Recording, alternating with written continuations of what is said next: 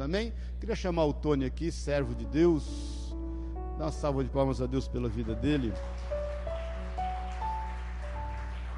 Eu fico emocionado. Ontem nós passamos a tarde juntos, né? E aí conversamos, né? A Gi, fica em pé, a Gi, é a esposa dele aqui, ó, serva de Deus aqui. Mas nós passamos a tarde juntos, conversamos, choramos é, lembramos, eu, eu, eu falei para ele, são dois idosos hoje, né? 61 anos ele, 60 eu, querendo se lembrar de fazer uma árvore, fazer uma, uma, uma ordem cronológica de 26 anos atrás, e, e às vezes se perde, né, Tony? Mas foi muito bom, a gente riu muito junto ontem, conversamos muito e choramos juntos, se lembrando do poder e, e da graça de Deus. Eu, eu quero, antes de orar pelo Tony, é, é, é, bom você entender isso. Tudo que você vai ouvir e ver aqui, ele vai trazer algumas fotos, nada mais é do que a busca de um homem, de uma pessoa, é, em querer agradar a Deus e desfrutar da companhia de Deus. Nada mais é do que isso. Você, você vai perceber o desejo ardente de uma pessoa em busca do Deus que ela ama disposta a abrir mão e inclusive sacrificar-se para estar junto desse Deus que ela ama. E você vai perceber também a busca de um Deus por uma pessoa que ele ama. Você vai perceber ao longo daquilo que o Tony estiver compartilhando, óbvio, não dá para ele compartilhar. Ele está escrevendo um livro, viu, irmãos? Depois nós vamos falar do livro dele e aí você vai poder ver com detalhes, né? Mas você vai perceber ao longo da vida do Tony a busca desse Deus, porque muitas vezes nós é, pensamos que Deus não está em nossa busca, Ele está em nossa busca. A Bíblia diz que nós somos achados do Senhor. Então, tudo que você vai ouvir, tudo que você vai ver, concentre o teu coração nisso. Isso não é, isso é o exemplo de vida dele, é a experiência pessoal dele. Mas isso é a, é a busca de alguém ao Deus que ele sempre ama e, e que, embora muitas vezes se revoltando contra ou não entendendo algumas coisas, o coração dele se inclinou a buscar o Senhor. E é também a busca desse Senhor por aquele a quem ele ama. O Senhor está em busca de nós. A Bíblia diz que o, o, os olhos de Deus passam por toda a terra, em 2 Crônicas 16, buscando aqueles cujo coração são totalmente dele para se fazer forte no meio deles. O Senhor fala isso para a asa. A segunda coisa, antes do Tony falar e nós orarmos: o Tony não é um troféu. Amém? Porque muitas vezes a gente é, olha aquilo que Deus fez através de algumas pessoas e pensa, é um troféu. Não, o Tony não é um troféu. O Tony é um testemunho vivo de que para Deus não há impossíveis. Eu tenho ministrado sobre fé e, e, eu sei que o Espírito Santo de Deus vai edificar o teu coração em relação a isso. E eu quero que você saiba disso. O Tony não é um troféu. Ninguém é troféu. Nós somos uma testemunha viva de que não há impossíveis para Deus. Eu confesso, quando eu vi o Tony a primeira vez que ele chegou na igreja, eu já havia visitado ele no salão dele na época, evangelizando ele junto até com a Mauri, o pastor Pedrinho na época.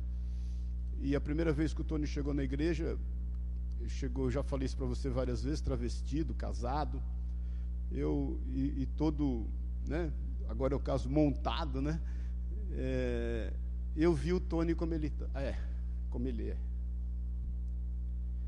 A primeira vez que eu vi o Tony, eu, eu, eu não vi o Tony na condição que ele estava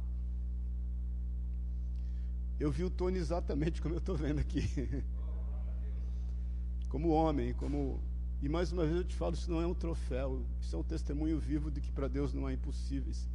Ele vai mostrar uma foto aí, e, e eu tenho, eu trouxe no original, e eu guardo isso desde aquele dia, está datado aqui 10 de 11 de 96, e eu guardo o original, e porque quando eu recebi esse envelope, o Tony colocou aqui as, as alianças né, dele com o marido que ele tinha na época, casado há 13 anos, o Zé, que quis me matar, já falei isso várias vezes, porque disse que eu destruí o lar dele. Mas quando eu recebi esse envelope com as alianças, eu, eu, eu quis pôr a data e guardar, porque eu, eu entendi que, a despeito de tudo que ele pudesse enfrentar, e ele enfrentou várias situações difíceis, ele vai compartilhar Deus prevaleceria com a vontade dele sobre a vida dele.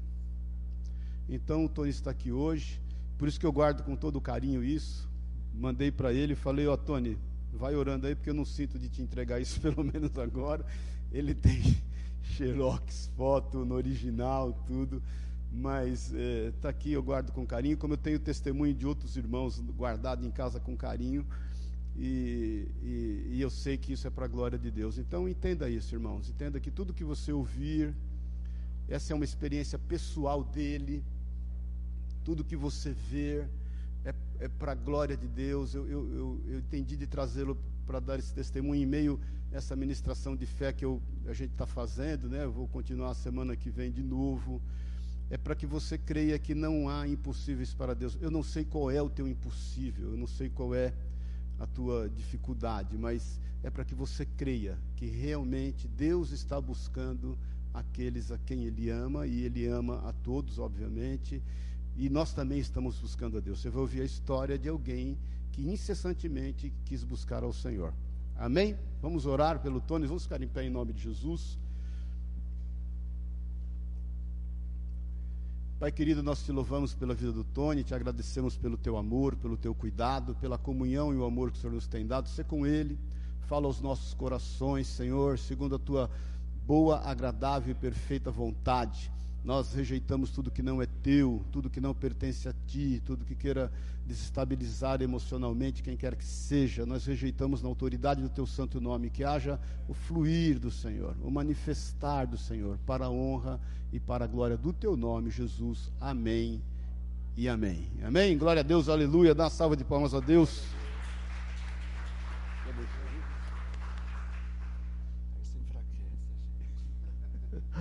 A gente tenta chegar aqui inteiro.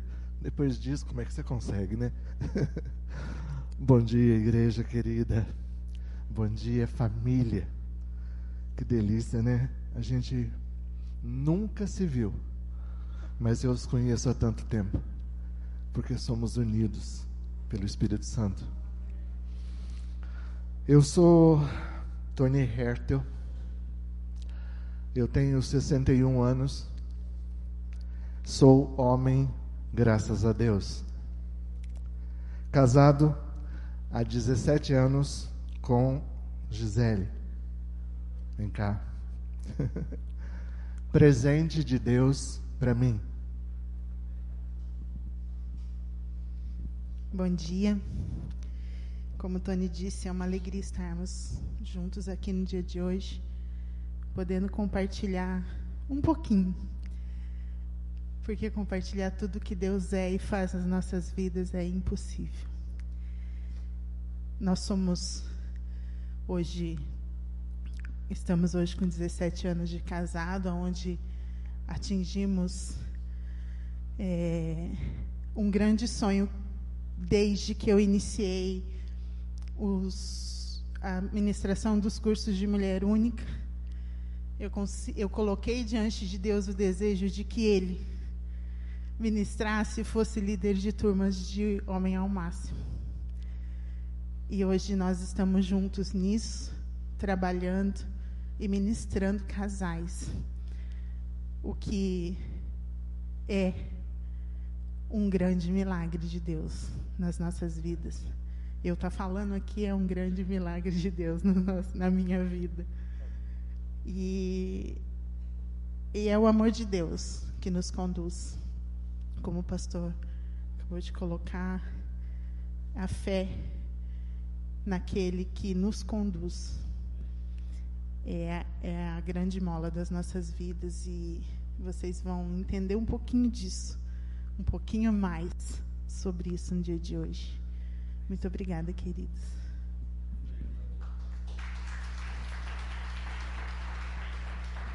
Glória a Deus.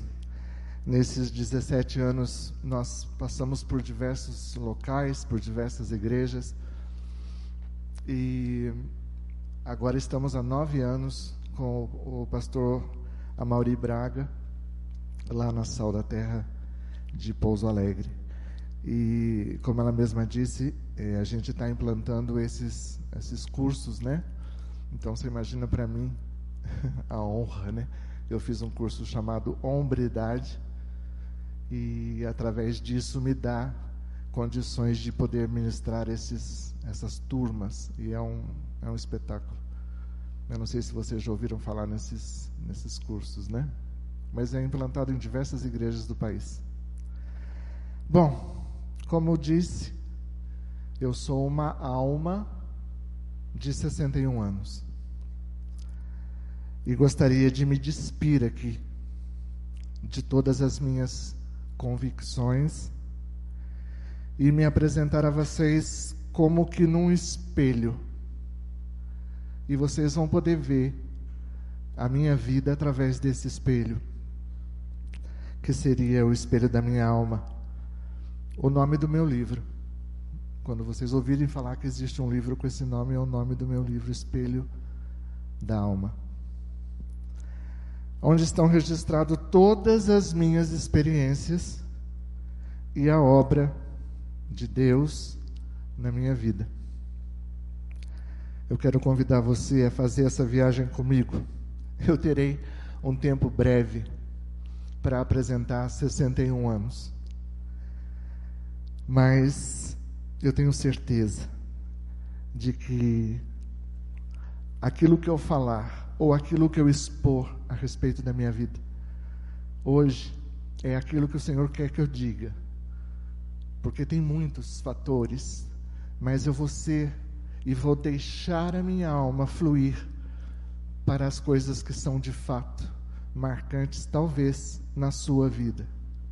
Eu estou diante de almas, muitas almas, porque não somos pessoas, o nosso corpo vai ficar mas a nossa alma tem um dono e tem um lugar, e é ela que vai ser resgatada, não é? Antes de começar, eu queria perguntar aqui se todos vocês conhecem a Jesus, vivem com Jesus. Se existe alguém aqui que não tem ainda essa experiência, levanta a mão se não tem. Ótimo. Todos somos de casa. Todos temos experiência.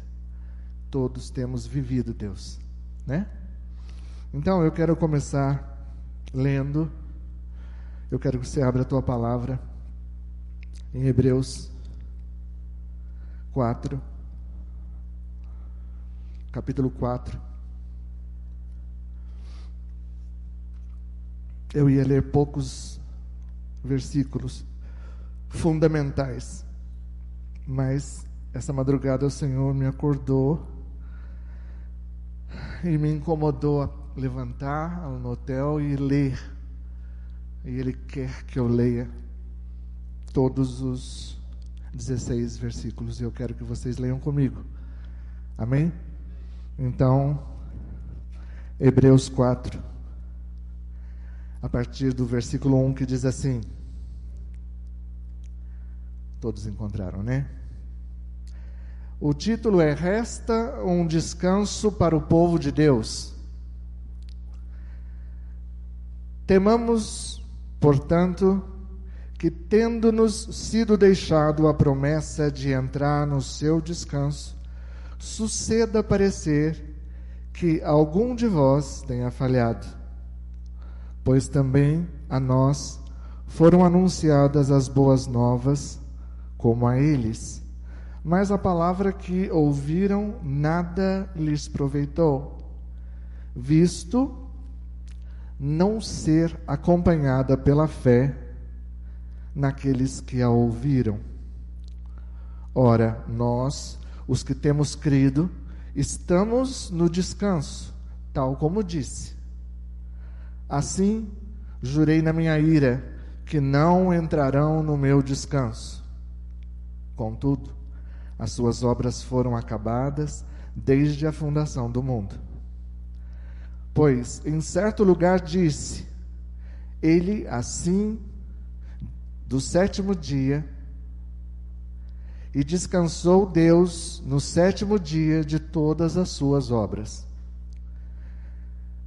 O 5. E outra vez no mesmo lugar, não entrarão no meu descanso, visto restar que alguns entrem nele, e que aqueles a quem primeiro foram pregadas as boas novas não entrarão por causa da desobediência. Determina outra vez certo dia, hoje, dizendo por meio de Davi: muito tempo depois, segundo através do que fora dito. Diz: Hoje, se ouvirdes a sua voz, não endureçais os vossos corações. Ora, se Josué lhes houvesse dado descanso, não teria falado depois disso de outro dia? Portanto, resta ainda um repouso para o povo de Deus. Pois aquele que entrou no descanso de Deus, ele próprio descansou de suas obras, como Deus das suas. O 11. Procuremos, portanto, entrar naquele descanso, para que ninguém caia no mesmo exemplo da desobediência. Pois a palavra de Deus é viva e eficaz e mais cortante do que qualquer espada de dois gumes, e penetra até o ponto de dividir a alma e o espírito, juntas e medulas. E é apta para discernir os pensamentos e as intenções do coração. Esse 13 é o chave da minha vida e tem sido há muito tempo versículo 13: E não há criatura alguma encoberta diante dele, todas as coisas estão nuas e patentes aos olhos daquele a quem havemos de prestar contas, glória a Deus. Visto que, isso é muito importante, temos um grande sumo sacerdote, Jesus, o Filho de Deus, que penetrou nos céus retenhamos firmemente a nossa confissão, pois não temos um sumo sacerdote que não possa compadecer-se das nossas fraquezas, porém, um que, como nós, em tudo foi pecado, foi tentado, mas sem pecado. Isso é para nós, um convite que eu quero fazer para todos hoje, antes de começar a falar da minha vida. Cheguemos-nos, pois, com confiança ao trono da graça, para que recebamos misericórdia e achemos graça, a fim de sermos socorridos no tempo oportuno. Amém? Todos conhecem muito esse texto. Bom, vamos lá. Agora eu peço ajuda. Para mim é data show. Introdução à foto número um aí. Aí eu, Tony. Essas daqui do lado ajuda, né? Eu continuo enxergando aqui, que bom. Esse aí sou eu do dia 9 de 3 de 1960, às 14h30, chegava na casa de um casal o segundo filho de sete meses, o primeiro de sete, e eu chegando com sete meses, com 1 quilo 750, até que eu tinha muito peso para sete meses, já era grande com alguns problemas respiratórios, quatro mamilos, desvio de septo, fimose e alguns outros agravantes de via respiratória. Meu irmão, o primeiro, nasceu com uma válvula mitral entupida e um tumor gigantesco no pescoço. E futuramente, minha irmã vai nascer, 11 anos depois de mim, também de sete meses, com o lábio vaginal fechado. A vagina não havia completado ainda. Então, precisavam ser feitos, na época, é, massagem local com é, hormônio para que fosse formada a vagina dela. Então, crianças de sete meses costumam nascer com problemas e continua até hoje, só que naqueles anos bem mais complicado. É, meus pais, nessa época, eram donos de um restaurante em Caraguatatuba, onde eu nasci, litoral paulista, é, e tinha um hotel e pensão. E em São Sebastião eles tinham um restaurante e na Ilha Bela outro. Então a minha família se dividia para cuidar desses três locais. E aqui nessa foto aí eu estou na Ilha Bela porque eu é, ficava um tempo em cada local. Então eu ficava com a minha mãe em Caraguatatuba, depois eu ficava com meu pai na Ilha Bela e com a minha avó em São Sebastião. Por conta disso, é, um detalhe aí, eu ganhei um ovo de Páscoa. E ao invés de me ficar interessado no chocolate, eu me interessei pela fita. E isso que você vê no meu corpo, fui eu mesmo que fiz, um laço na cabeça e um laço na cintura. Eu tinha uma certa tendência a gostar de coisas femininas desde o berço, desde bebê. Minha mãe dizia que eu pedia dom dom a titové. E ela entendia que era para dar um lenço, empurrar meu berço numa janela, e eu punha aquele lenço na cabeça e ficava vendo aquilo voar e aí eu parava e brincava com aquilo, acredito e acredito não. Depois eu descobri que aquilo para mim significava cabelo. Notem que é uma criança que ainda não tinha tido contato nenhum com sexualidade nenhuma, mas que já tinha uma certa propensão a gostar de coisas femininas.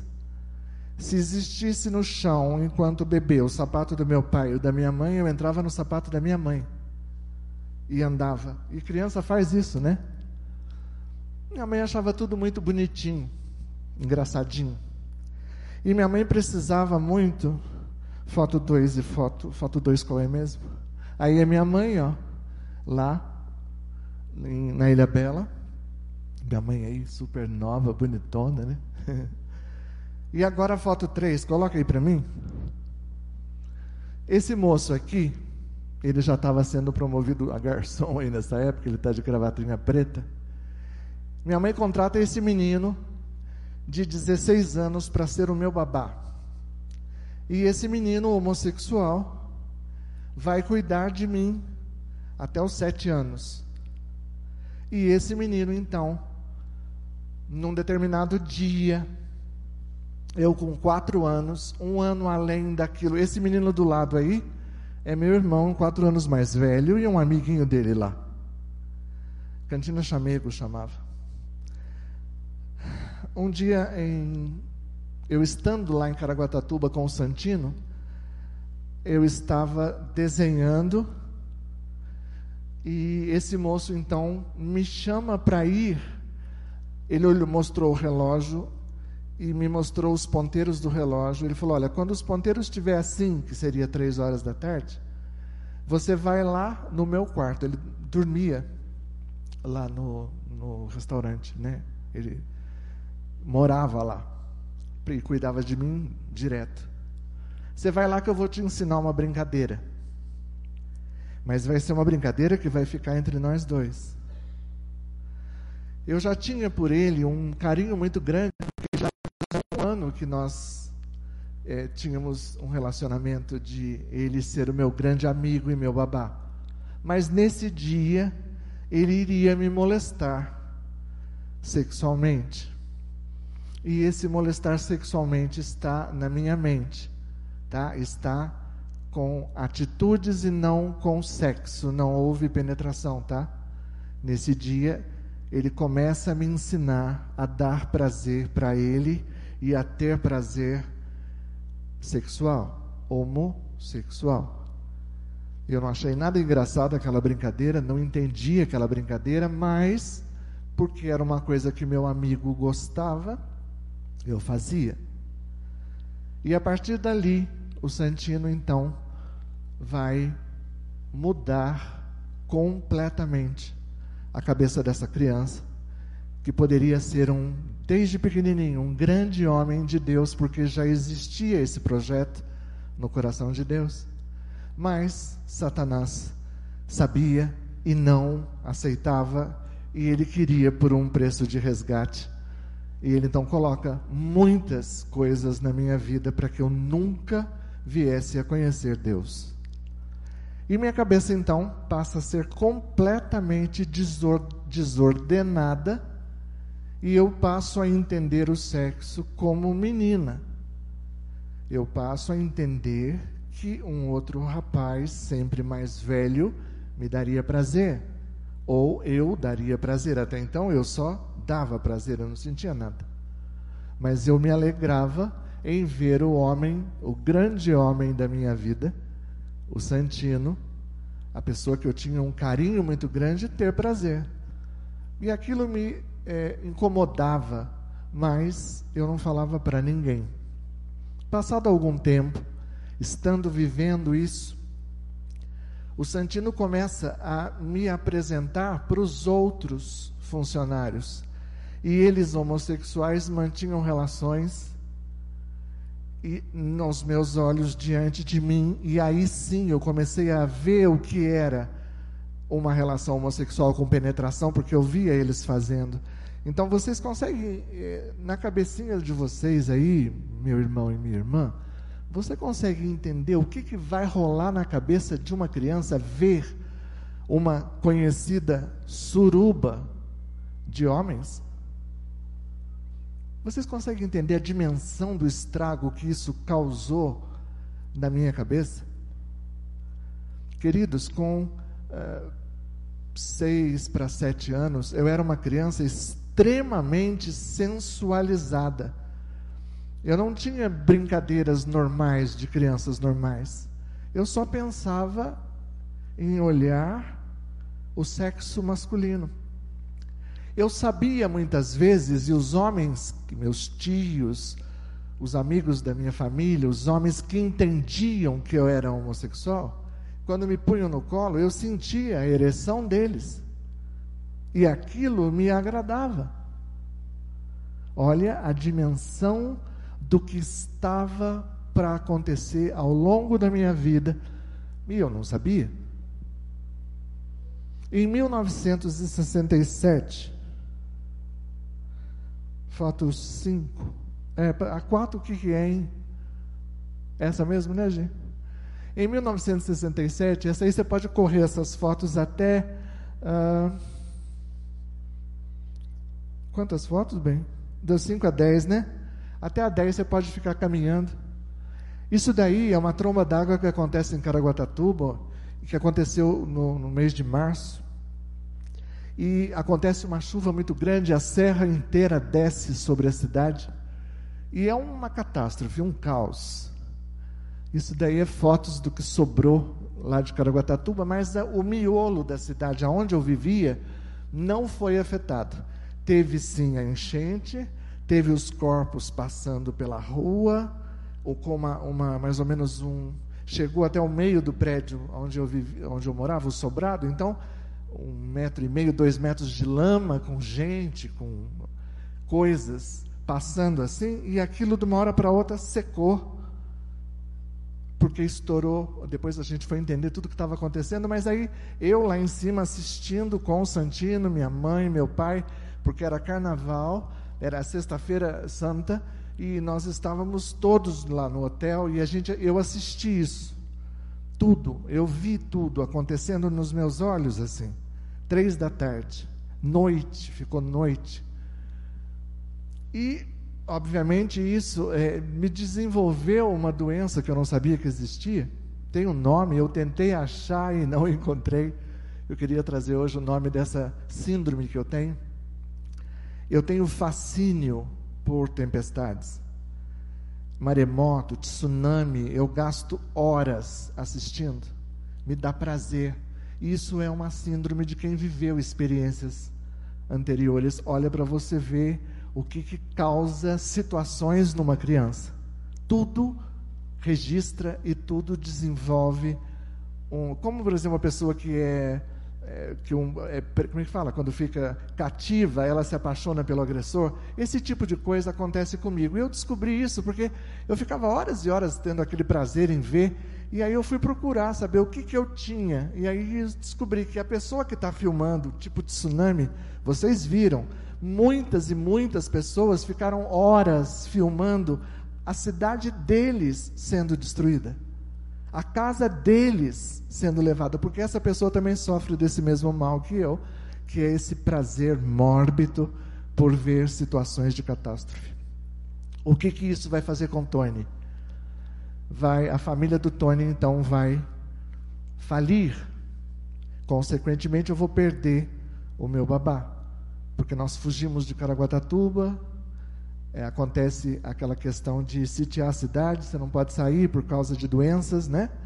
Você fica preso numa quarentena. E minha mãe teve muito medo e nós fugimos de lá. Meu pai era o cozinheiro oficial da, da catástrofe, porque o exército então pegou a nossa casa e nós éramos o quartel. Era onde era, eles se hospedaram no nosso hotel e a nossa cozinha fazia comida para todo mundo. Eles queriam tirar a gente, colocar numa barraca. Meu pai fez: não, eu vou ser o cozinheiro de vocês. Porque daí primeiro ele alimentava a nós, para depois cuidar do resto. Estratégia, né? Bom, a gente foge de lá. E daí sim, eu perco, porque também Santino foge, ele era mineiro, ele sobe a serra com a gente e eu perco, então, o contato com esse moço. E aí eu vou me esconder lá em Minas Gerais, numa num lugar chamado Mato Dentro, em Piranguinho, a roça do meu avô. E ali, uma criança de sete anos, completamente atípica. Detalhe, eu esqueci. Antes de acontecer a catástrofe, eu entrei na escola, lá em Caraguá. E aí eu descobri que eu era mariquinha, lá na escola. Os meninos notavam a minha diferença e falavam: Ah, você é mariquinha, viadinho, mulherzinha. Aí é que eu fui entender quem eu era e qual a diferença minha em relação aos outros meninos da minha idade. Por que, que eu não gostava de brincar com eles? Por que, que eu preferia brincar com meninas e coisas femininas? Eu quero abrir um, um parêntese aqui. Queridos, eu não sei quantos de vocês têm crianças. Quem aqui tem criança em casa? Por favor, a omissão da minha mãe e do meu pai em olhar e se preocupar com a vida financeira me deixou nessa situação, nas mãos de um estranho. Eu sei que hoje, graças a Deus, é muito divulgada essa questão da, do assédio, a questão da pedofilia, mas eu sou um exemplo aqui vivo do que acontece com uma criança que é molestada numa idade, numa idade tão tenra em que ele vai. Vocês sabem que existe uma janela de 4,14? Vocês já ouviram falar na janela 4,14? Que é o tempo em que você tem para ganhar a juventude para Cristo. Vocês já ouviram falar nisso? Dos 4 aos 14 anos é forjado no, na criança, no adolescente, o futuro dele, o que, que ele vai se tornar. E existe um movimento mundial chamado Janela 414 que vai justamente trabalhar nessas questões, que é zelar pela é, fidelidade dos pais com os filhos para que eles não sejam distorcidos dos caminhos de Deus. É voltado para o Evangelho isso mas é muito importante também para a vida comum. Certo? Bom, Tony Herter está lá com sete anos na roça, vivendo é, com a minha mãe, com meu pai, Depois a gente se muda para Itajubá. Aí eu acho que é a foto 11. Isso. Olha, essa, esse menino aí é o Tony, agora com 11 anos. Olha o tamanho da pessoa. Eu já sou do tamanho da minha mãe, tá vendo? O fato das crianças crescerem muito, de sete meses, é porque você fica dois meses fora da barriga da mãe. Então eu, minha irmã e meu, meu irmão somos muito altos. A gente se desenvolve muito. Bem mais do que uma criança que está ali, né? Encolhidinha. Ali minha mãe está grávida da minha irmã. Até aqui, queridos, até esse momento, o Tony viveu uma fase em que ele teve depressão profunda, é, doença, eu fiquei muito doente porque eu tinha perdido o meu babá, e não adaptação com a vida comum, com a escola, porque eu era, eu sofri o tal do bullying, né? Hoje, na época era chacota e gozação. Era um menino muito complicado. Mas até então, o Tony não havia tido nenhuma experiência, nenhuma relação sexual definitiva homossexual com penetração. Isso não havia acontecido. Certo? Bom, daí para frente nós estamos mudando para São José dos Campos.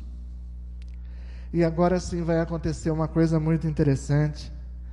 E eu sou uma pessoa que olho muito para datas. e eu aprendi isso com meu Deus. É a experiência, como o pastor disse, a experiência do Tony. Em 1974, eu então aqui com 14 anos eu estou varrendo, sempre muito menina, viu? sempre muito menina. Olha o tamanho da pessoa com 14 anos, hein? Tá ali, ó. Eu tenho 14 anos, eu sou mais alto do que esse moço de 26. Eu estava varrendo a frente de casa, porque eu era muito dona de casa, e eu achei um bilhetinho escrito assim: Venham para a tarde da bênção. Detalhe, um parênteses, com 12 anos de idade eu tive minha primeira relação sexual com um moço que eu escolhi em Caraguatatuba e acontece a penetração e eu achei aquilo muito ruim, não achei legal. Eu me adaptava com todo o resto que eu sabia fazer, menos ter relações. Entendem isso? Achei horrível, não achei bacana aquele negócio. Mas né? Vivia compulsivamente aquela questão. Eu recebo assim, esse, essa filipeta está escrito assim: venham para a tarde da bênção. Na, no tabernáculo da fé, às 15 horas na rua tal. Falei, nossa, que legal, tabernáculo, né? E a minha cabeça era muito assim, viajante. Vocês, alguém conhece Doug Funny, o desenho? Eu tinha a cabeça do Doug Funny, falava e enxergava, sabe assim? E eu falei, mãe, olha que legal, me leva, vamos lá, vamos lá. E minha mãe então vai comigo nesse local. E eu chego num lugarzinho esquisito, numa igreja esquisita, feita tudo de madeira, com chão de terra batido, uns bancos azul, azul bebê, é? nada a ver, né? Pintado de azul bebê. E aí chega um pastorzinho feio, num púlpito muito feio. E esse homem então começa a tocar uma violinha e cantar uns corinhos. O mestre que andou na Galileia se chamou Jesus de Nazaré. Um povinho feio cantando aquilo e eu aquilo foi me causando um impacto, sabe? Eu falava, gente, como é que pode? Por que, que esse povo está feliz por quê? Né? São felizes por quê, gente? O pastor é feliz por quê? Homem é feio, cheio de filho. Uma mulherzinha também, tudo muito baixinho, é muito alto, né? E esse homem começa a falar de um cara chamado Jesus.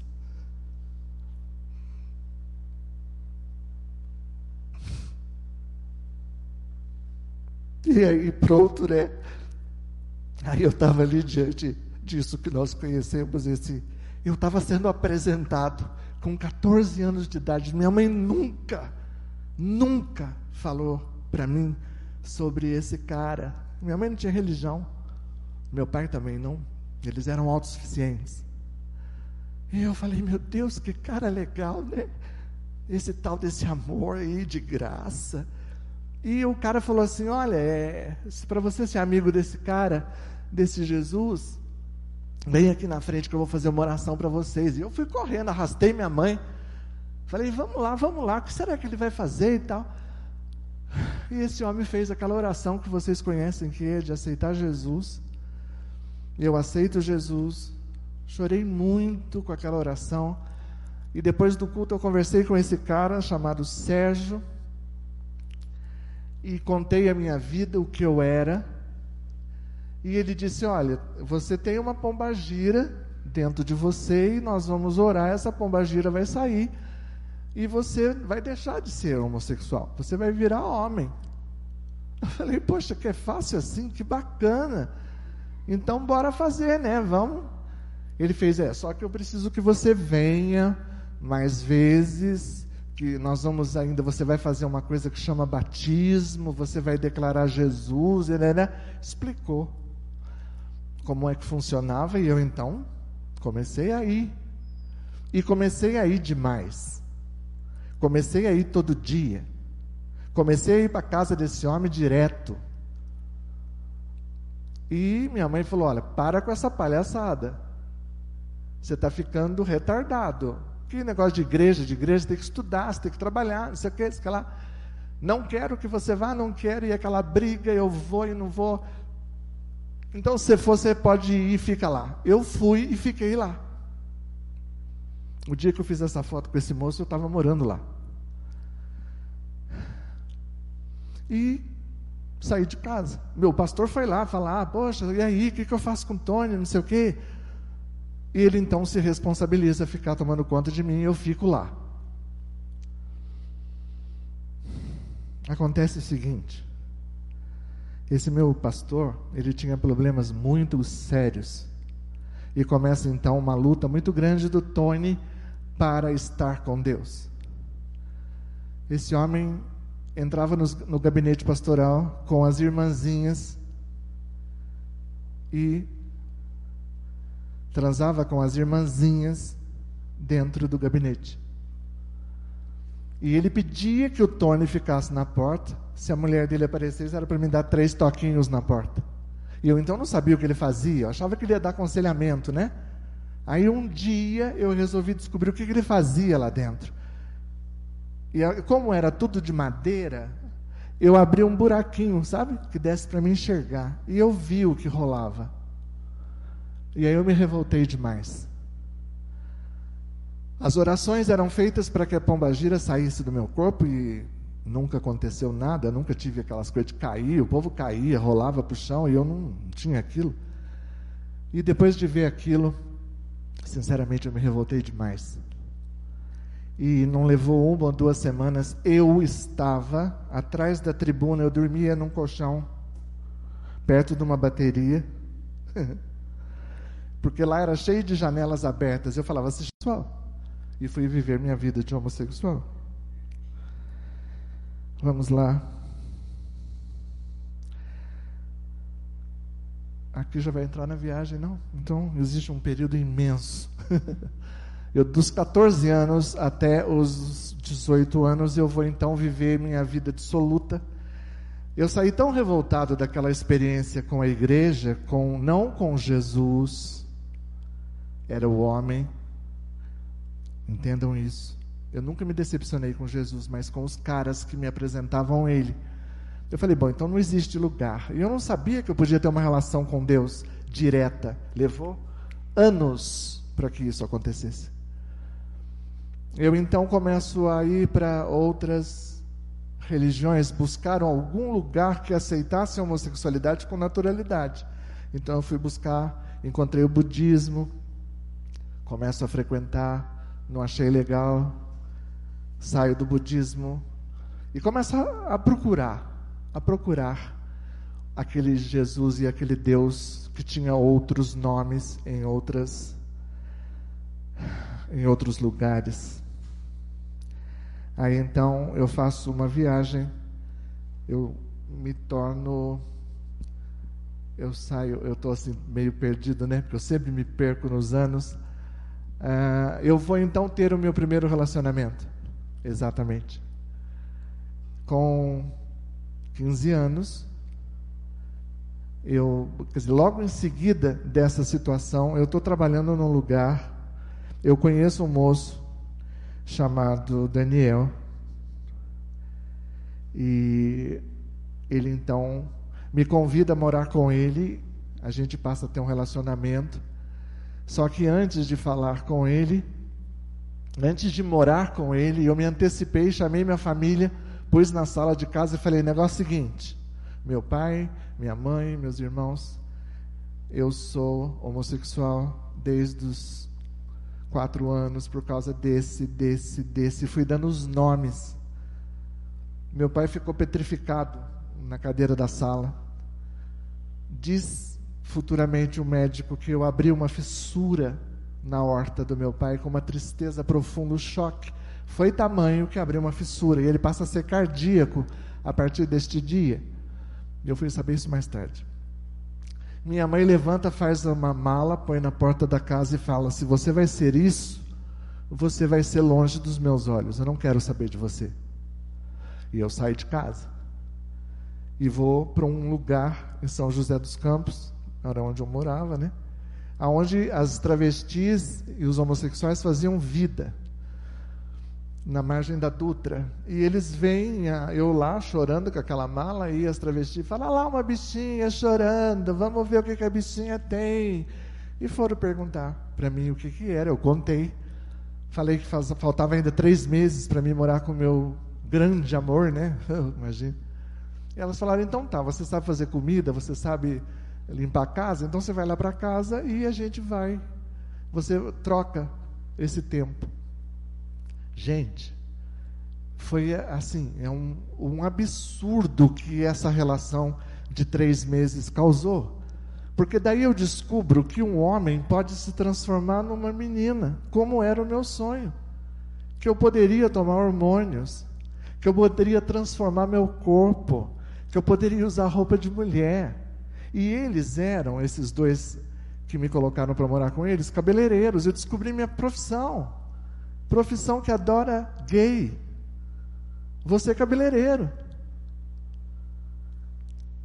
E comecei a me harmonizar e começo então a transformação do menino Tony para menina Tânia, que foi o nome que eu resolvi colocar.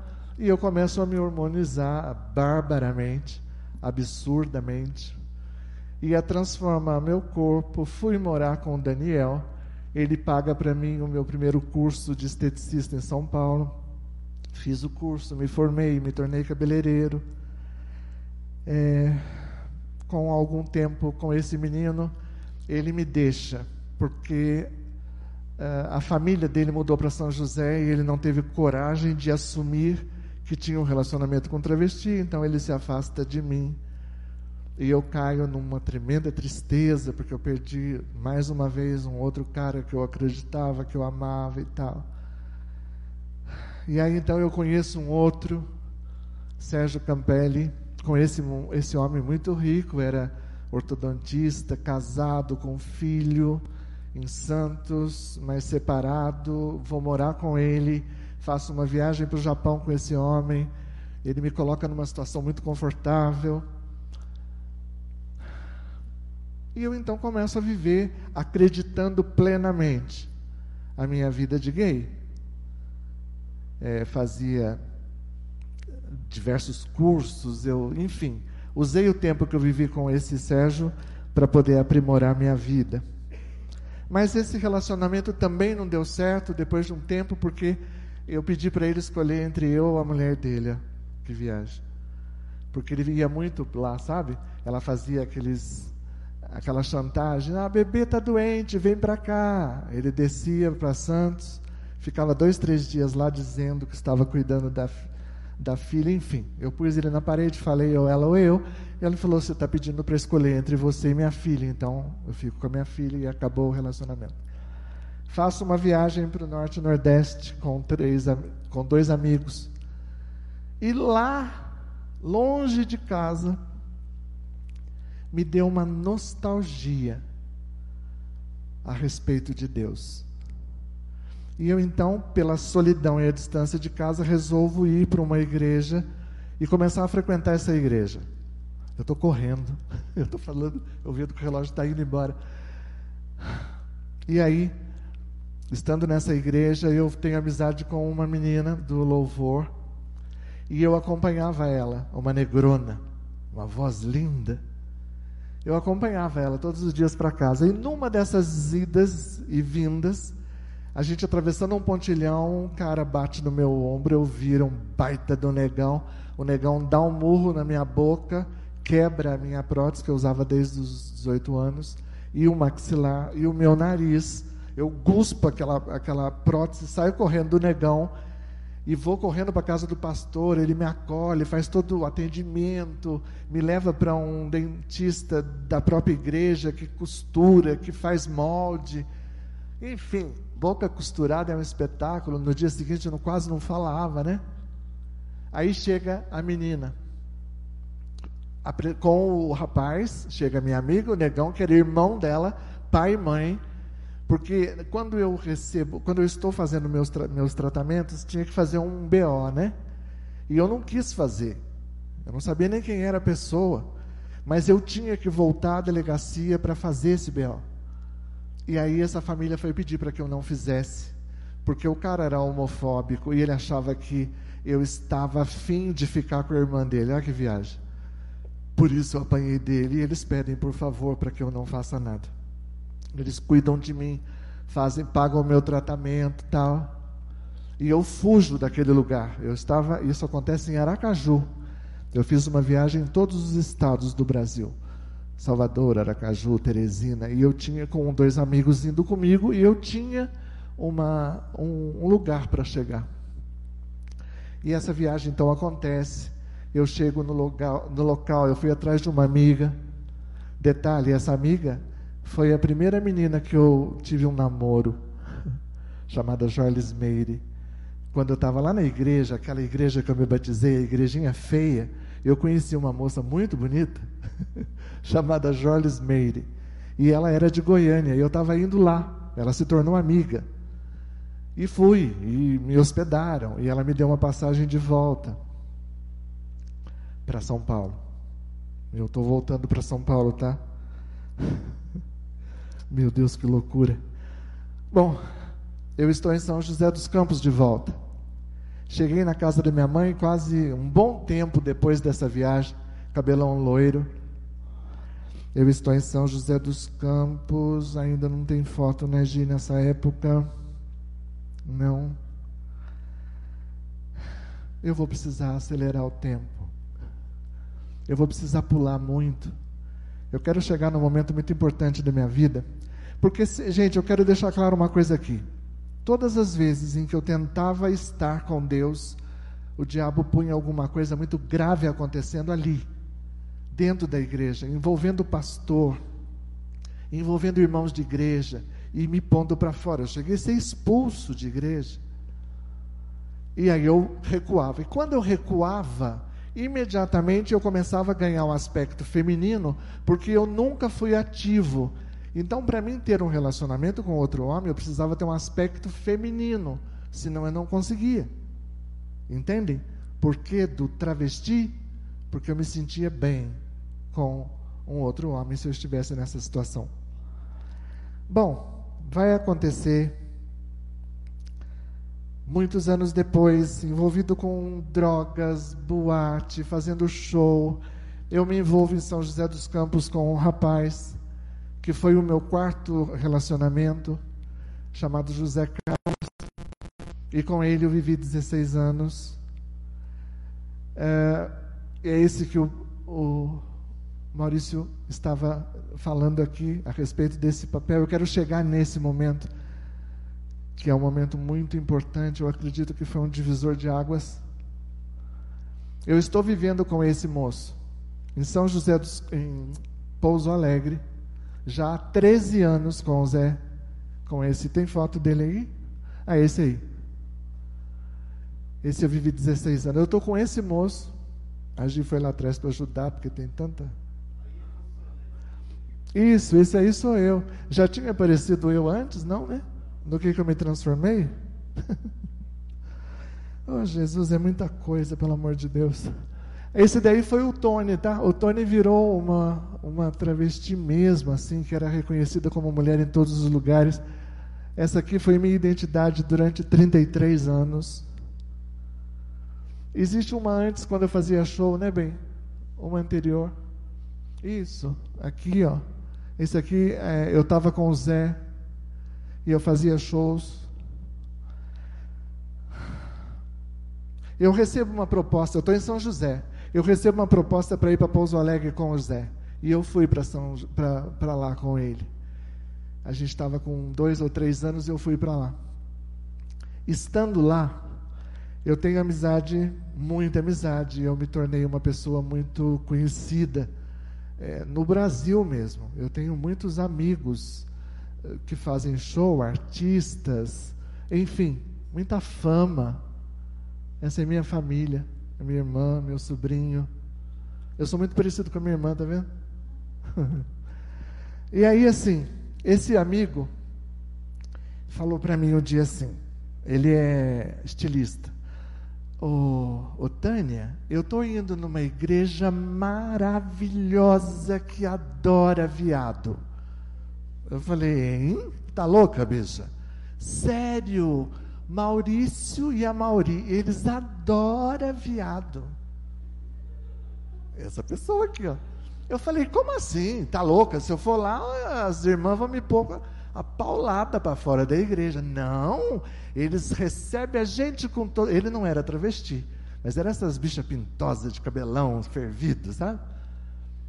E ele vivia lá, ele estava apaixonado no tal da igreja, não de Jesus, da igreja. Vamos que vamos que vamos. Eu falei, tá, um dia eu ia nada. Aí um dia criei coragem, e é claro que o Espírito Santo já estava cutucando aquelas, aquele saudosismo, né? Eu fui. aí conheci essa peça aí. A Mauri estava saindo, indo embora para Escócia e estava deixando a igreja aos cuidados do bispo Maurício. E eu fiquei muito intrigado com aquele lugar. As irmãs me tratavam de irmã, querida irmã, e vem para o culto de oração das irmãs. E eu ia, entendeu? E numa dessas tardes em oração, meu Jesus, é cinco para o meio-dia.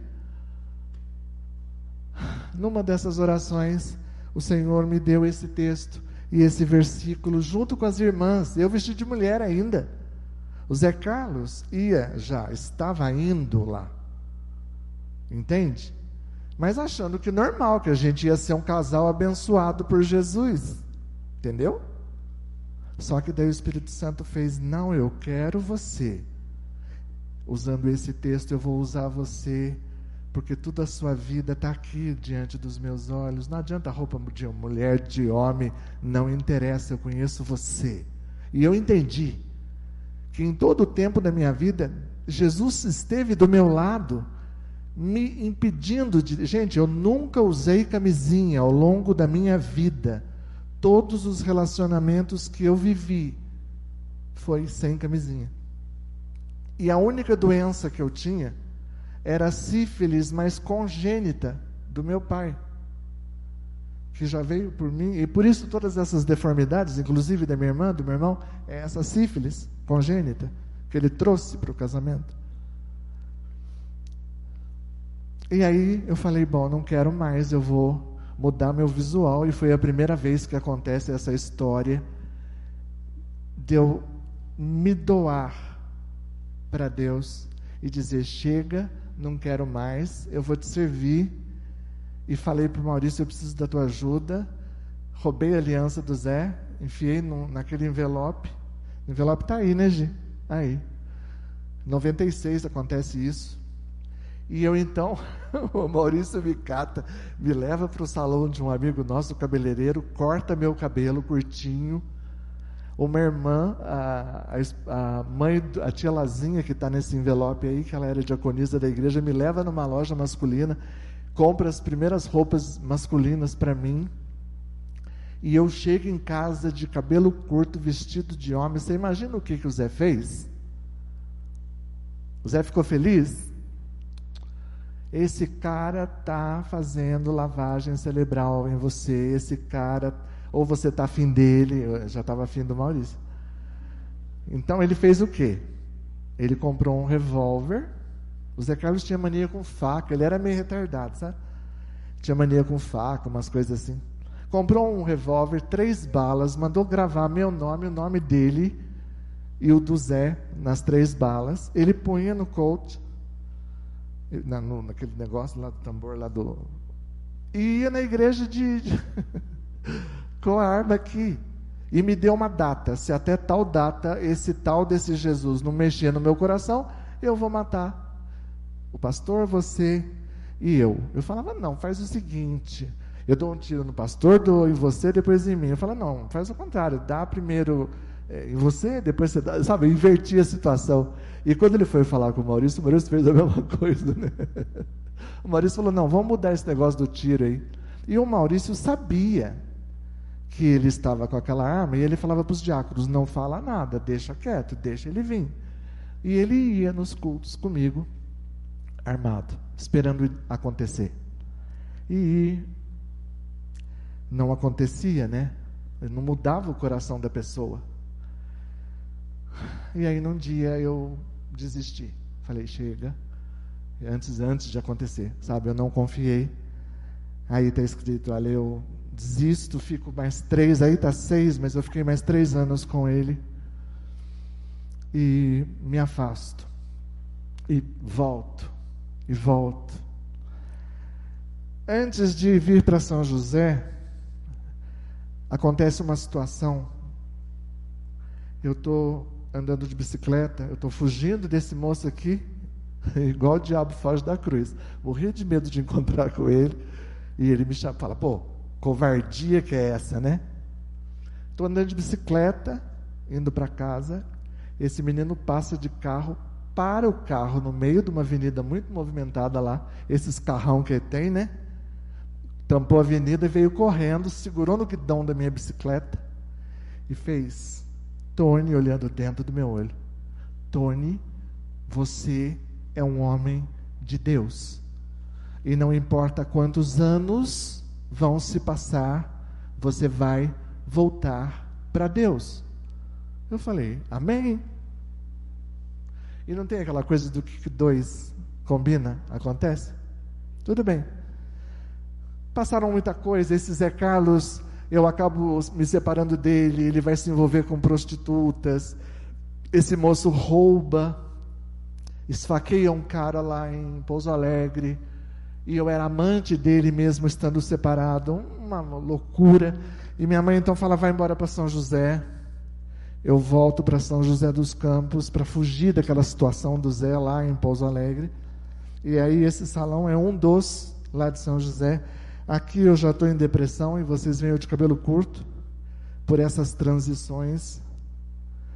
Eu aqui é, vou me render definitivamente vai acabar essa luta entre o diabo e Deus. E eu vou então me render. E isso acontece de uma forma muito estranha, atípica. Por uma pessoa já com 44 anos de vida, com Deus e com o diabo, servindo a Deus pouquíssimo tempo e muito tempo ao diabo eu estou assistindo numa segunda-feira, sozinho, Paixão de Cristo de Mel Gibson, num cinema lá de São José dos Campos. Numa segunda-feira, porque era promoção, né? o cinema é mais barato. E naquela, naquele momento em que tem Maria andando, Satanás andando e Jesus sendo chicoteado com aqueles chicotes que entra na pele e arranca os pedaços de pele. Lembra dessa cena? Quem assistiu? Nessa hora, eu escuto nos meus ouvidos: Tony, foi por você. Eu estava. Aleluia, Senhor. Eu estava tomando o remédio tarja preta. E eu falei, ah, é o remédio. eu tô louco. Mas chorei compulsivamente com aquilo, saí do cinema muito alarmado. Chego no meu salão, que era uma escola grande em São José. Eu disse para a galera, eu falei, galera, o negócio é o seguinte, eu vou virar bicha homem. A Tânia vai sumir. A Tânia vai sair de circulação. O pessoal falou: ah, você está louco, você vai voltar com aquelas palhaçadas da sua vida de novo? Eu falei: escuta o que eu estou dizendo. E eu não expliquei. Sexta-feira daquela semana, instala TV a cabo na minha casa. E os meninos, então, instalando TV a cabo, me explica. E no final daquele dia, eu vou para o meu quarto, ligo a TV. E começo a procurar os canais, todo feliz, fumando. Fumava muito tomando muito. Eu tomava uísque de noite por causa da depressão, apertava meu peito assim depois das seis, tomava, tomava muito. Aí é a hora da rendição, né?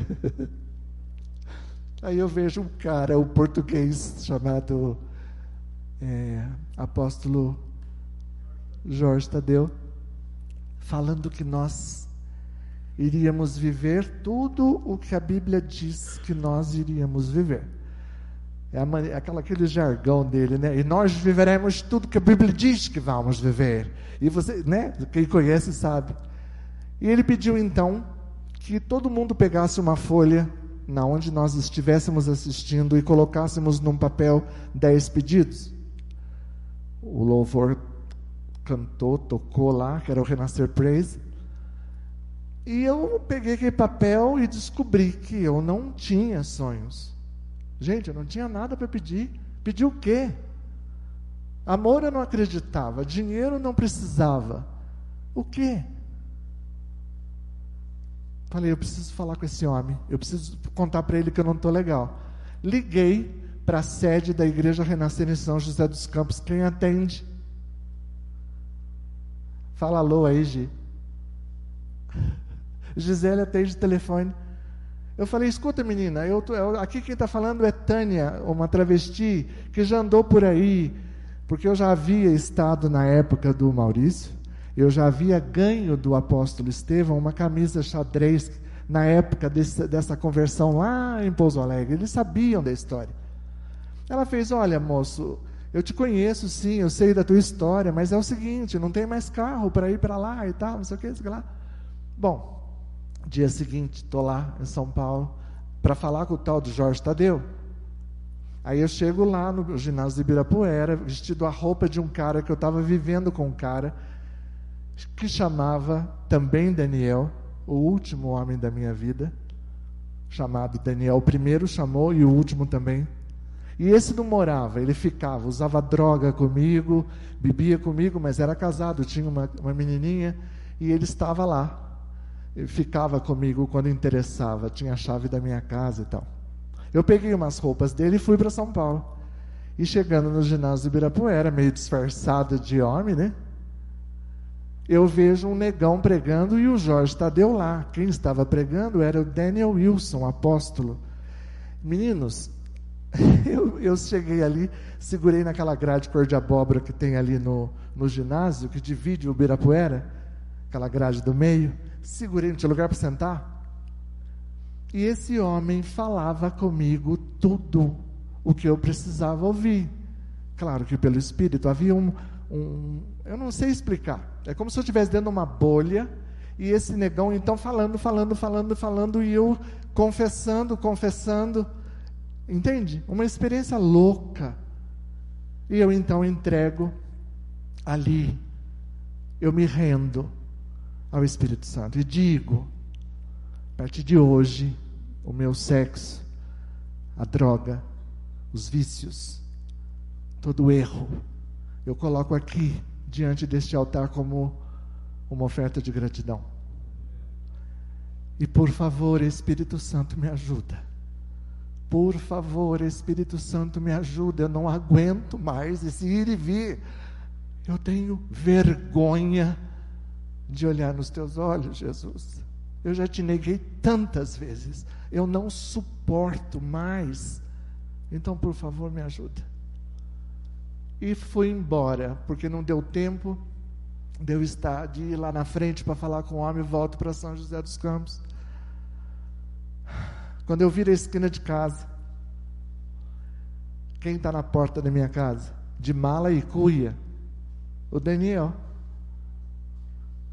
Eu, ele fez, por que você está usando minha roupa? Eu falei, o que você está fazendo para fora de casa? Ele falou, eu esqueci a chave lá dentro, e você está vindo da onde? Eu falei, por que as malas? Ele fez, eu contei para minha esposa a respeito de nós dois, e a partir de hoje eu quero viver com você. Eu falei, não é possível, não é possível, não é possível. Eu falei, Daniel, é, é, ouve esse, esse CD que eu vou tomar banho. Entrei debaixo do chuveiro, eu chorava e falava: Senhor, tem misericórdia de mim, o que, que eu faço? Me ajuda, Senhor. Por favor, eu não sentia nada por ele. Eu nunca mais senti nada por ninguém. Eu tinha, eu estava completamente frio. Quando eu saio do banho, ele estava chorando. Ele ouviu o CD e na ministração do CD, ele crente afastado, falou assim: "Eu sei o que aconteceu com você. Foi Jesus, né?" Eu falei: "É. Não, pelo amor de Deus, não me manda embora, eu não quero, eu quero ficar, não sei o que. Eu falei: calma, você não precisa ir embora. Só que esse corpo, não mais. Ser companheiro de drogas e vícios, não mais. Mas você pode ficar aí até você arrumar sua vida. Mas a partir de hoje eu vou viver a igreja de manhã, de tarde, de noite, de manhã, de tarde, de noite, de manhã, de tarde, de noite. Porque a Renascer tem culto todo dia. e eu comecei aí. Tem aí ela, essa menininha aí, ó, essa bênção da minha vida, pastora Ana, mulher guerreira. Cheguei para ela, contei minha vida, falei: a partir de hoje você vai cuidar da minha vida. Moro com um cara, não quero mais ser travesti, quero entregar. Cara, essa mulher pirou, ela vir... aí ela tá seca já, né, bem? ela fazia jejum um atrás do outro por mim. Eu chegava na igreja, ela falava: Você quer contar alguma coisa para mim, irmão? Eu falava: Não, irmã, eu não transei com ele, fica tranquila, o Senhor está na frente. Foi uma loucura. Um dia, acontece a marcha para Jesus, certo? Eu me converti, olha aqui a data, a minha entrega foi dia 24 de 4 de 2004, eu estava com 44 anos lá no ginásio do Ibirapuera. Ok? Marcha para Jesus acontece no mês de junho, julho. Vou para a marcha. Aquele papel que o, que o Jorge Tadeu mandou fazer pedido, eu fiz 12. Coração cheio de vida. Neles eu coloquei: Senhor, se o Senhor quiser me dar uma companheira, que ela seja uma mulher de Deus. Ponto. Só isso. Não queria pedir muito, porque eu não queria mesmo. Não sabia o que eu ia fazer com uma mulher. Né? Fazer o que com a mulher? Brincar de casinha, talvez, né? E pus aquele papel no meu tênis, fui. Chego na sede Centro São José. Quem que era a coordenadora do evento? Gisele de Campos. Adivinha no ônibus de quem que ela colocou o Tony? No dela porque ela tinha maior curiosidade de conhecer aquela pessoa, de falar mais com aquela pessoa. E fomos para São Paulo. Nos perdemos lá em São Paulo, no meio daquela marcha. Eu fiquei com o meu grupo, ela ficou com o dela. No final da noite a gente se encontra. E estando no final, a, a, a Sônia Hernandes no palco pede para que todos deem as mãos. A Gisele estava do meu lado, imunda. Eu tinha acabado de pagar um, um cachorro quente para ela, ela toda suja de. Porque ela cuidando de jovens, você imagina, né? Dei a mão para a pessoa e a Sônia fez. Eu quero que vocês falem tudo que está escrito nos pedidos de vocês, porque isso é uma mania da Renascer, né? Na marcha a gente marchar com os pedidos. Eu então pedi, né? Lembra que lá tinha, se eu quiser arrumar uma mulher para mim, né? que seja uma mulher de Deus, de mão dada com quem? Com a dona Gisele. No dela está escrito o que nos pedidos dela? Neste ano o Senhor vai me dar um varão. Que ela tinha que casar e sair do caridó, que ela estava com medo de virar titia. Tudo bem, voltamos. No ônibus a Gisele fez, Tony, é, eu ouvi dizer que você é cabeleireiro tal, famoso, né? né? Você está sabendo que você vai me dar o dia da noiva? Eu falei, perfeito, é só você arrumar a vítima. Se o cara pagar, de boa. No, na saída ela fez, irmão, não esquece, hein? Você vai me dar o dia da noiva? Eu falei: arruma o cara. Começamos a, a travar uma, um certo relacionamento de amizade, a estar juntos. Brigávamos que nem gato cachorro, uma coisa insuportável. Eu detestava ela, ela me detestava. Eu só punha defeito nela, ela só punha. Enfim. Um dia, essa pessoa entra no meu salão à tarde. Fez, irmão, eu vim aqui para fazer uma pergunta para você. Eu falei, é, eu fazendo escova de uma cliente, eu falei, é particular? Ela fez, não. Eu falei, uai, fala. Então, meu irmão, eu queria saber se você quer namorar comigo. Eu fiz hello, hein? A minha cliente falou, ela é louca? Eu falei, acho que é, eu conheço pouco, né? Cara, eu falei, eu não sabia como escapar. Eu falei, você me dá um tempo? Ela falou, te dou, eu vou pegar um circular daqui uma hora, você tem uma hora. Tudo bem. A cliente foi embora, eu não sabia o que eu fazia com aquela meia dentro de casa. Né? E aquela, quer água, quer café, quer... Não, eu quero que você me diga, né? Fui com ela até o ponto de ônibus. O ônibus vinha vindo, ela fez, e aí? Irmão. Eu falei, uai, você aceita morar com uma pessoa que vai tomar conta de uma mãe idosa lá em Pouso Alegre? Vou mudar daqui, daranana. Ela falou, sim. Você acredita numa relação de duas pessoas em estados diferentes? Ela falou: acredito. Falei, então vamos namorar. E dei um beijo nessa pessoa. Aquele beijinho, como o Maurinho perguntou, foi de língua? Falei, não, selim. Ela entrou no ônibus, o circular na época não tinha aquele fundo tampado. Você enxergava lá dentro. E ela sorriu. Aquele sorriso, cara, entrou aqui, sabe? Eu enxerguei aquele sorriso o resto da tarde, a noite inteira. Eu não vi a hora de ver esse sorriso no dia seguinte.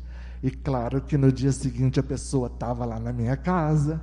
E aí a gente começa o rale rola, role rala, rale rola. E num determinado dia, num certo momento, o Lázaro falecido, o Lázaro acorda eu levei o maior susto da minha vida. Eu falei, como assim? Aí eu falava assim, irmã, eh, você não vai mandar parar? Ela falou, de jeito nenhum. Ela estava querendo saber se o negócio ia ou não ia, né? E aí acontece, pela primeira vez na vida. Vocês conseguem imaginar, queridos, vocês aí, um homem de 44 anos que nunca tinha feito aquilo, estava fazendo com uma diaconisa ungida da igreja. Cara, eu ia para o inferno no dia seguinte. Você entendeu? Que medo, que pânico. E nós fizemos aquele, o outro, e o outro, e o outro, e o outro, era todo dia, o dia inteirinho. Uma loucura, porque eu era como se fosse uma criança que descobriu de verdade o sexo que ele tinha que ter com 44 anos. Com um pênis ridículo, com fimose, gravíssima de quinto grau. Foi um sufoco. Ela tirou a minha virgindade, porque foi um sufoco aquilo. E eu fui ter um problema muito grave com essa fimose agora, um mês, há dois meses atrás. Essa pessoa que está aqui recebeu um outro milagre agora o Senhor me trouxe de volta. Eu estava com necrose na cabeça do pênis por conta dessa fimose, por conta do diabetes. Eu ia perder o pênis, meus queridos. O Senhor me deu uma infecção gravíssima que virou um quadro de sepse gravíssimo.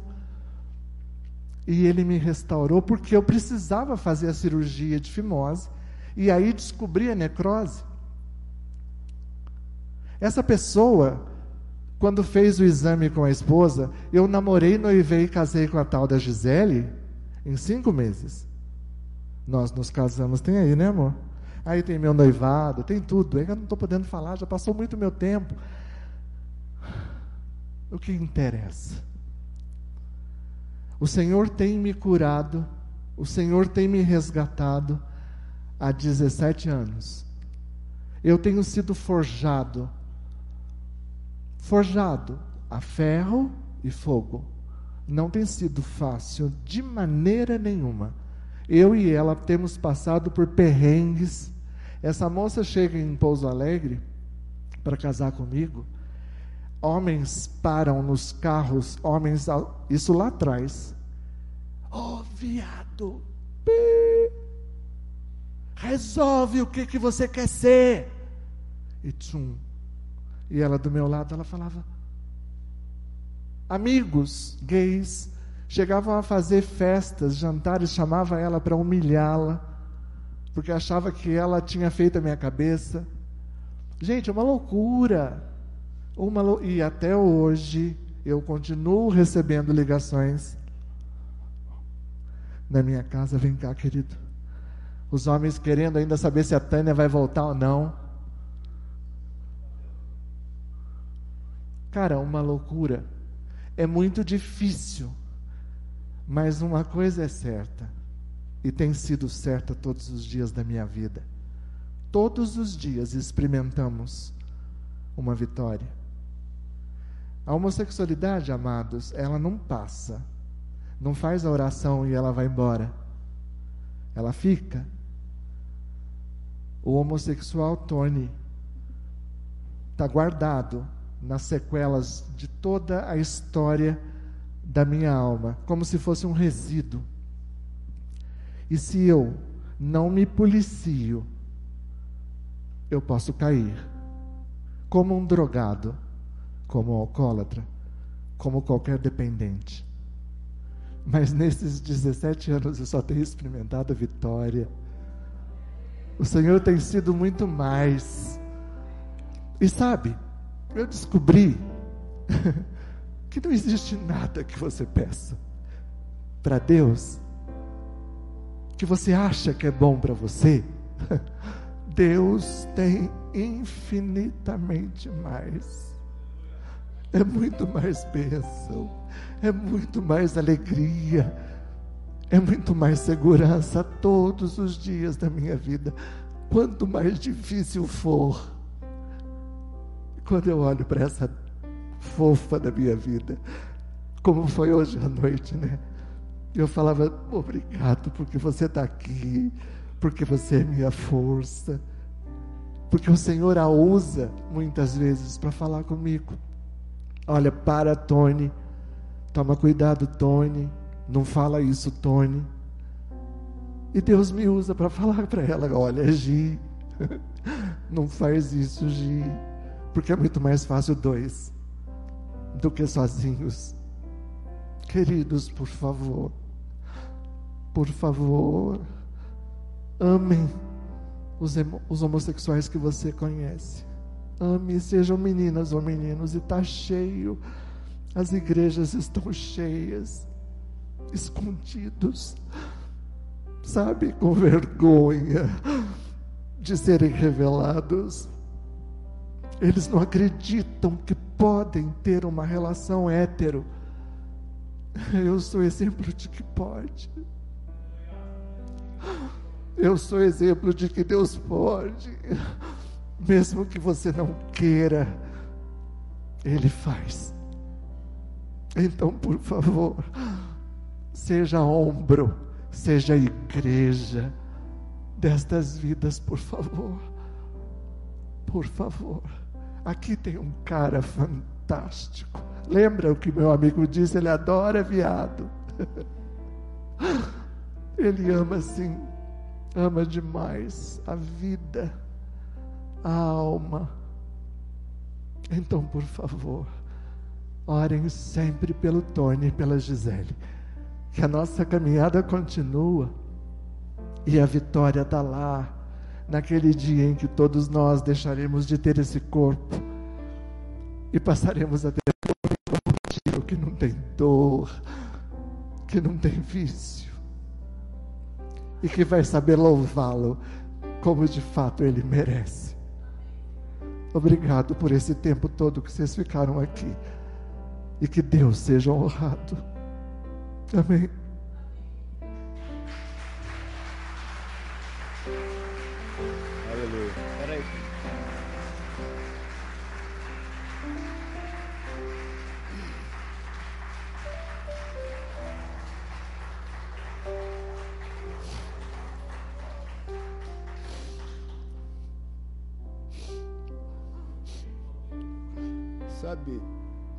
Coisa que eu sempre lutei em relação à igreja é, é o quão religiosa muitas vezes ela é e o quão religioso muitas vezes nós somos. Eu sei que você ouviu coisas pesadas aqui e que talvez em um ambiente de igreja, né, na é verdade, mas não seja religioso ou religiosa. O Tony, eu Óbvio, a gente vai fazendo uma linha do tempo, vai lembrando tanta coisa, né? E o tempo muito curto para ele compartilhar tudo. Mas o Tony, quando começou a frequentar a igreja em Pouso Alegre, frequentou por uns três ou quatro meses, travestido, travestido. Ele vinha, ele e o, e o Zé todo dia no culto. Eu fazia apelo e os dois vinham de mão dada na frente para receber oração. Só faltava dar selinho. E eu lembro que um dia uma irmã me chamou e falou: Pastor, o senhor tem que fazer alguma coisa. Eu falei: O quê? Não, tem que mandar esse povo embora. Porque já estão falando da igreja de tudo quanto é jeito. Eu falar da igreja sempre vão falar mesmo, de mim nem se fala. Então eu falei para ela: Eu vou falar uma coisa para a senhora. Eu prefiro então que a senhora vá embora e que ele fique. Porque de qualquer forma o pecado dele eu vejo, o teu eu não estou vendo. E eu prefiro lidar com realidades, com verdades, do que lidar com, com, com religiosidades, hipocrisias e farisaísmo. Ou a senhora crê no evangelho que a gente prega, porque se um dia eu preguei o evangelho que não confrontasse o pecado, ou que não falasse do amor de Deus de forma a resgatar literalmente a nossa vida, eu acho que a senhora teria razão, mas eu sei o evangelho que a gente tem pregado e vivido. E ela se quebrantou, chorou, ela é falecida hoje, me abraçou e falou: Não, nós vamos orar pelo Tony. Eu falei: Nós vamos orar pelo Tony e vamos ver a vida dele transformada. Quando o Tony se afastou e, e, e voltou a ser travesti, foi um escândalo na cidade, porque ele, muito influente lá, foi para a TV. E aí é o seguinte: aí era o povo e ele falando da gente.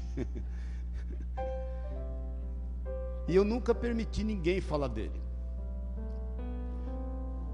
e nunca permiti ninguém acusá-lo, porque ele passava em frente à igreja.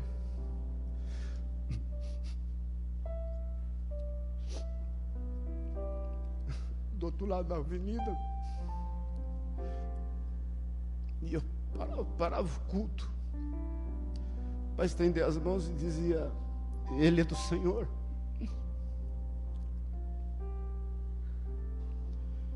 E quando nós nos encontramos na ponte, que não tinha para correr, né? E, e tanta coisa passou depois, irmãos.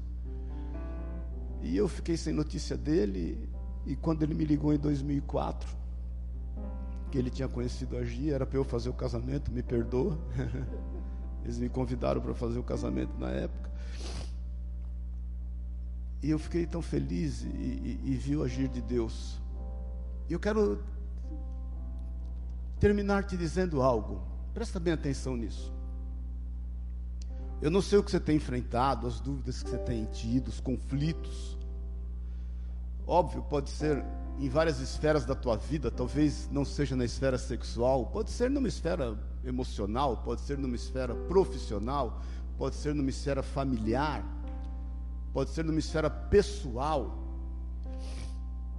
O maior desafio que nós temos é nós conseguirmos alinhar, equilibrar, presta atenção nisso, os nossos sentimentos com o pensamento de Cristo. Porque por muitas vezes nós entendemos que os nossos sentimentos são os pensamentos de Cristo ao nosso respeito. E não são.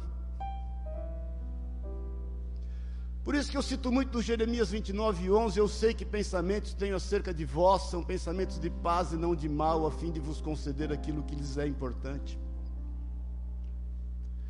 Eu quero desafiar você, em primeiro lugar, a crer que Deus é Deus do impossível. Eu, eu ensinei vocês aqui o tempo inteiro, e por onde eu passo eu ensino, não existe ex, querido. Já falei isso para o Tony várias vezes.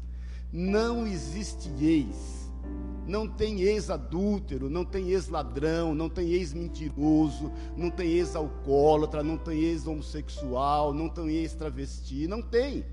Tem os que se dominam, a fim de alinhar os seus sentimentos com o pensamento de Cristo.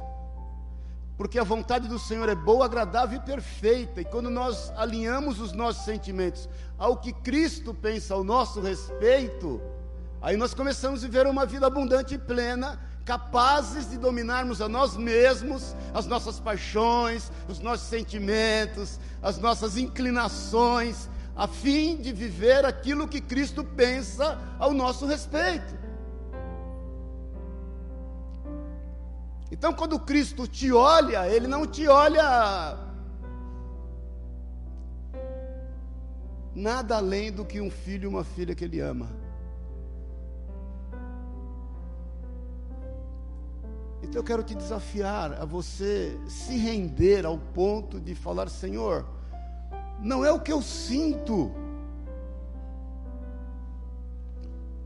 não é o que os meus sentimentos me fazem enxergar, mas é o que o Senhor pensa ao meu respeito. E o que o Senhor pensa ao meu respeito está na tua palavra. Ela é luz para os nossos olhos e ela é lâmpada para os nossos pés. É por isso que o Senhor chama Josué e fala: Não tenha medo, não temas, porque eu sou contigo. Medita de dia e de noite no livro desta lei e faz conforme tudo nele está escrito, e você fará prosperar o teu caminho. Então, olha aqui para mim um pouquinho. O que, que você pensa acerca de você?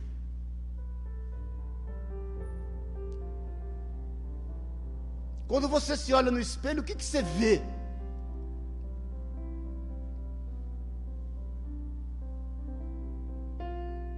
E o que esses sentimentos estão fazendo você ser?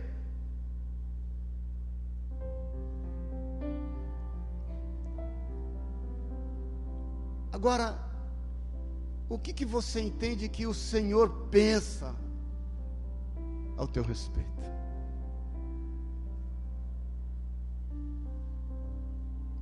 Quando o Senhor do céu nos olha,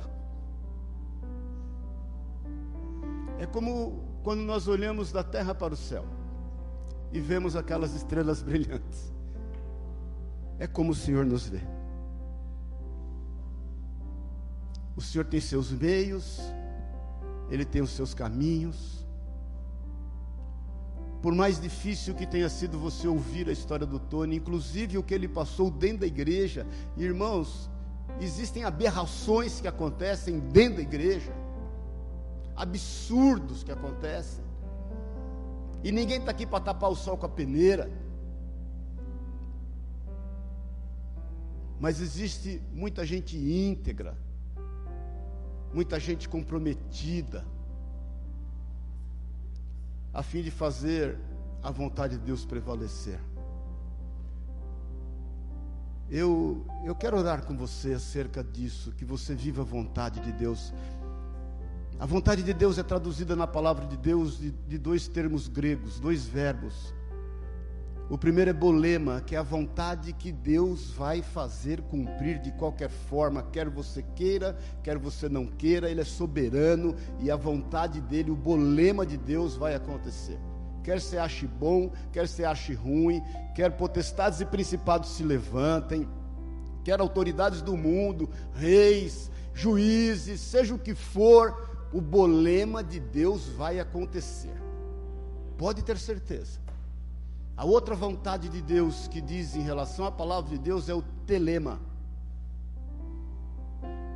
Quando você ora o Pai Nosso, seja feita a sua vontade aqui na terra como no céu, é o telema, ou seja, é a vontade que precisa da gente para que ela aconteça.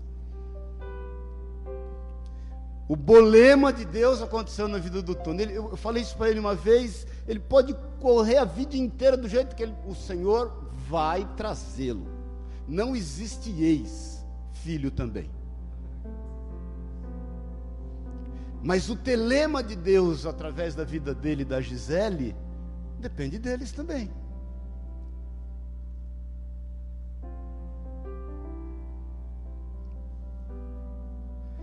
Muitas vezes nós queremos que o bolema de Deus aconteça e nós estamos nos isentando da nossa responsabilidade para que o telema de Deus aconteça. A gente acha que o pacote vai ser pronto, não é verdade? A gente acha que a gente não vai ter dificuldade, a gente acha que a gente vai andar e o mar vai estar aberto toda hora.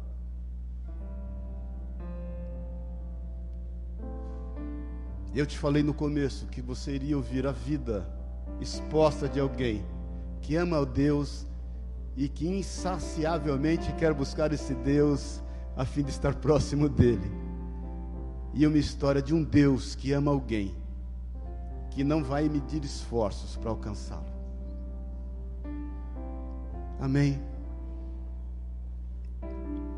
Eu quero que você coloque os teus sentimentos agora, as tuas fragilidades, os teus preconceitos.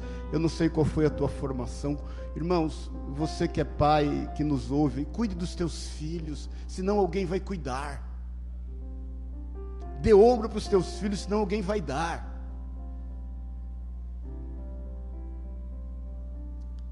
Zele por eles. O Tony deixou isso claro. Creia que há impossíveis que são só para os homens, porque para Deus não há impossíveis. Se você tem se deparado com o impossível, você está se relacionando com algo que não existe. O impossível não existe. E entregue agora os teus sentimentos para a pessoa de Cristo e fala: Senhor, isso é o que eu sinto, mas eu quero ouvir do Senhor o que o Senhor quer e o que o Senhor pensa ao meu respeito. Ele vai te dizer o quão vitorioso você é, o quão valeu a pena ele dar a vida por você, aquilo que ele falou para o Tony foi por você. O quão ele tem um propósito de vida eterna para com a tua vida o quanto é importante você viver nisso e não se distrair mais, querido. Porque o que eventualmente tudo que você tem feito é a fim de satisfazer a si mesmo. Busque satisfazer a Deus. Busque satisfazer a Jesus. Busque entender quem você é nele, a tua identidade. Busque o reino dos céus e toda a sua justiça e as demais coisas vos serão acrescentadas. Amém, querido e quebra todo estereótipo, toda religiosidade. Isso é coisa de ídolos que precisam ser adorados para existir. Nós não somos disso, nós somos da fé. Amém? Fecha os teus olhos na liberdade. Rabachore canta labassore canta lai. Espírito Santo de Deus. Eu sei que o Senhor está aqui. Eu sei que o Senhor está aqui, Jesus. E eu sei que o Senhor é poderoso para nos salvar nos salvar de nós mesmos. Nós queremos, Senhor, nesta manhã alinhar definitivamente os nossos sentimentos, Senhor, com aquilo que o Senhor pensa ao nosso respeito. Nós queremos, Senhor, nos enxergar como o Senhor nos enxerga. E nós queremos viver como o Senhor tem planejado, não como nós temos planejado. Nós queremos desempenhar o nosso papel como o Senhor tem planejado, que a sua boa, agradável e perfeita vontade seja estabelecida sobre nós. Que o bolema e o telema do Senhor se cumpram na nossa vida. Nós queremos abrir mão de nós mesmos nesse instante, Pai abrir mão daquilo que nós temos arduamente trazido e entregar isso ao Senhor, como diz a tua palavra, naquilo que o Tony leu em Hebreus 4, nós queremos entrar no descanso, nós queremos entrar no seu descanso, em nome de Jesus. Eu quero orar com você, meu querido, minha querida, essa manhã. Você que está com dificuldade de alinhar os teus sentimentos com aquilo que Cristo pensa a teu respeito. Você que não está se enxergando como Cristo quer que você se enxergue a partir do teu entendimento. Você que está tendo dificuldade em entender a sua real identidade como homem, como mulher de Deus. Você que tem sido tragado pelos seus conflitos, pelos seus medos, pelos seus traumas, tem sido tragado pelos seus vícios, tem sido tragado pelo seu comportamento, tem sido tragado por malignidades.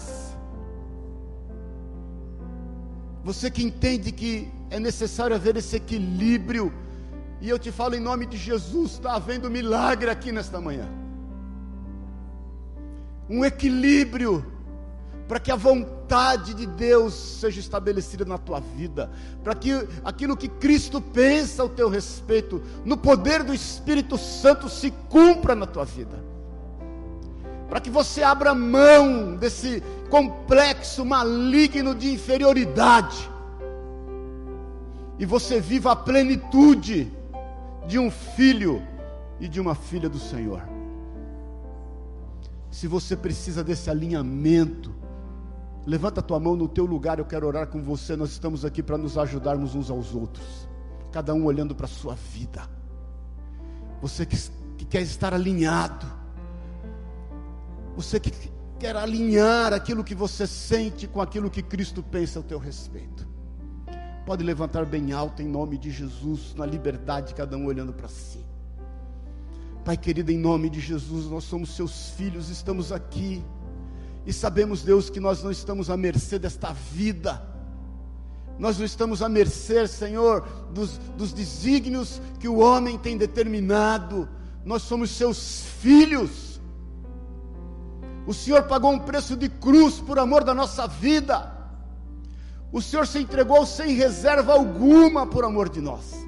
Nós queremos nesta manhã tomar posse da nossa identidade no Senhor aquilo que o Senhor realmente quer para nós, aquilo que o Senhor determinou no ventre da nossa mãe, nos chamando pelo nome, tendo conosco uma relação de amor. Pai, em nome de Jesus, tudo que deturpou essa relação, tudo que nos fez caminhar em caminho opostos àquilo que o Senhor tem determinado para a nossa vida, que isso caia por terra agora. Nós queremos viver uma vida a fim de dar o fruto devido na estação própria. Queremos ver cair por terra tudo que não é teu. Nós queremos esse alinhamento em Ti, em Cristo Jesus. Nós entramos no Teu descanso para recebermos aquilo que é a Tua direção, aquilo que o Senhor pensa acerca de cada um de nós. Com a tua mão levantada, declara comigo: Senhor Jesus Cristo, a minha vida eu entrego a Ti, sem reservas. Eu quero agora aniquilar todo sentimento humano. Eu quero agora declarar vencido todos os traumas, conflitos, medos que me têm feito agir distante da tua vontade. Eu quero descobrir o que o Senhor pensa ao meu respeito. E eu quero viver exatamente isso, porque eu não quero mais viver uma vida administrada por mim. Eu quero viver uma vida administrada, cuidada, zelada pelo teu Espírito Santo. Eu sou o jardim secreto do Senhor, lavrado guardado e cuidado por ti. Eu quero estar totalmente alinhado com os teus pensamentos e não mais com os meus sentimentos. É o que eu declaro, em nome e na autoridade de Jesus Cristo, o meu Senhor. Amém e amém. Aleluia. Glória a Deus. Desculpe o horário. Agora nós podemos dizer, né, Tony? Mato velho, literalmente. 26 anos passaram. O Senhor não se esquece nenhum dos seus queridos, nenhum dos seus amados. Pode ter certeza disso. Ele não se esquece. E Ele vai cumprir a sua boa, agradável e perfeita vontade. Não desista, querido. Creia. Creia. Nós somos da fé. Creia naquilo que o Senhor tem a fazer. Porque Ele vai fazer. Amém? Eu vou orar, dar a bênção apostólica. Aquilo que você sentir no seu coração, você traga suas ofertas com alegria e perdoa o horário, mas, né? Estamos juntos em nome de Jesus. Semana que vem eu volto, vou continuar falando sobre fé. Vou entrar na fé de Abel. Depois você já esteja orando ali na fé que manifestou Abel em Hebreus 11. Amém?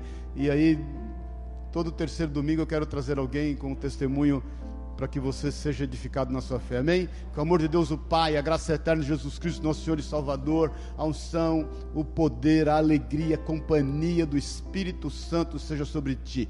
Vá em paz em nome de Jesus. Tenha uma semana de bênção e de vitória para a honra e glória do nome de Jesus. Amém e amém. Dá salva de palmas a Deus. Vamos trazer as ofertas com liberdade e alegria.